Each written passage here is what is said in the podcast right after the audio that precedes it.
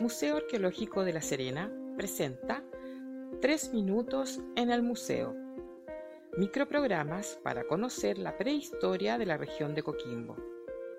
Hoy presentamos la serie Capac por los caminos de un patrimonio de la humanidad. Seis capítulos para conocer sobre el camino del Inca en Chile.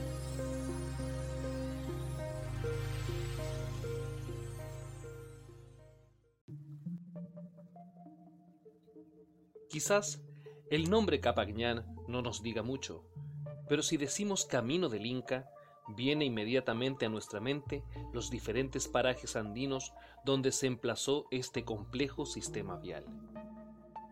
Capagñán significa en lengua quechua camino principal y hace referencia a la amplia red de calzadas, caminos y senderos que unió los diferentes puntos de su territorio, el también llamado Tahuantinsuyo. Esta red fue a su vez la columna vertebral donde se sustentó todo el poder del Estado y su sistema administrativo. Al contrario de lo que se cree, el Capañán no fue completamente construido por el incanato andino. Más bien, se utilizaron las rutas ancestrales que siglos antes habían trazado los pueblos anteriores a ellos. La verdadera labor de los incas fue habilitar a lo largo de los senderos una infraestructura destinada a optimizar las comunicaciones y el almacenaje de productos entre todos los rincones de su vasto imperio. El Capañán no está constituido solo por los caminos, también lo componen los diferentes tambos, apachetas, puentes y un sinfín de centros de almacenaje y descanso lo que demuestra la importancia estratégica y la necesidad de contar con esta red caminos.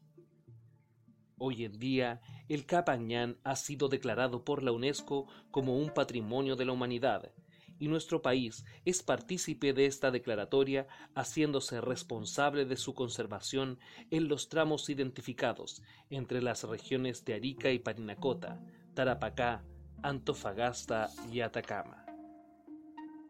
Si bien la región de Coquimbo no está incluida en la declaratoria, no es menos cierto que en ella se evidencian importantes puntos que pueden dar cuenta de su presencia e importancia, como el tambo de las terneras, o si consideramos el santuario de altura el Cerro Las Tórtolas, el Cerro Doña Ana y el Cerro Los Infieles, de los que pueden dar testimonio los registros presentes en la exposición permanente del Museo Arqueológico de La Serena.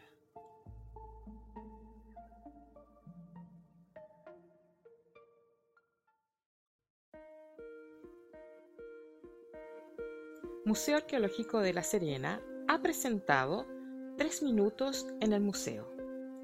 El Museo Arqueológico de La Serena es una unidad dependiente del Servicio Nacional del Patrimonio Cultural.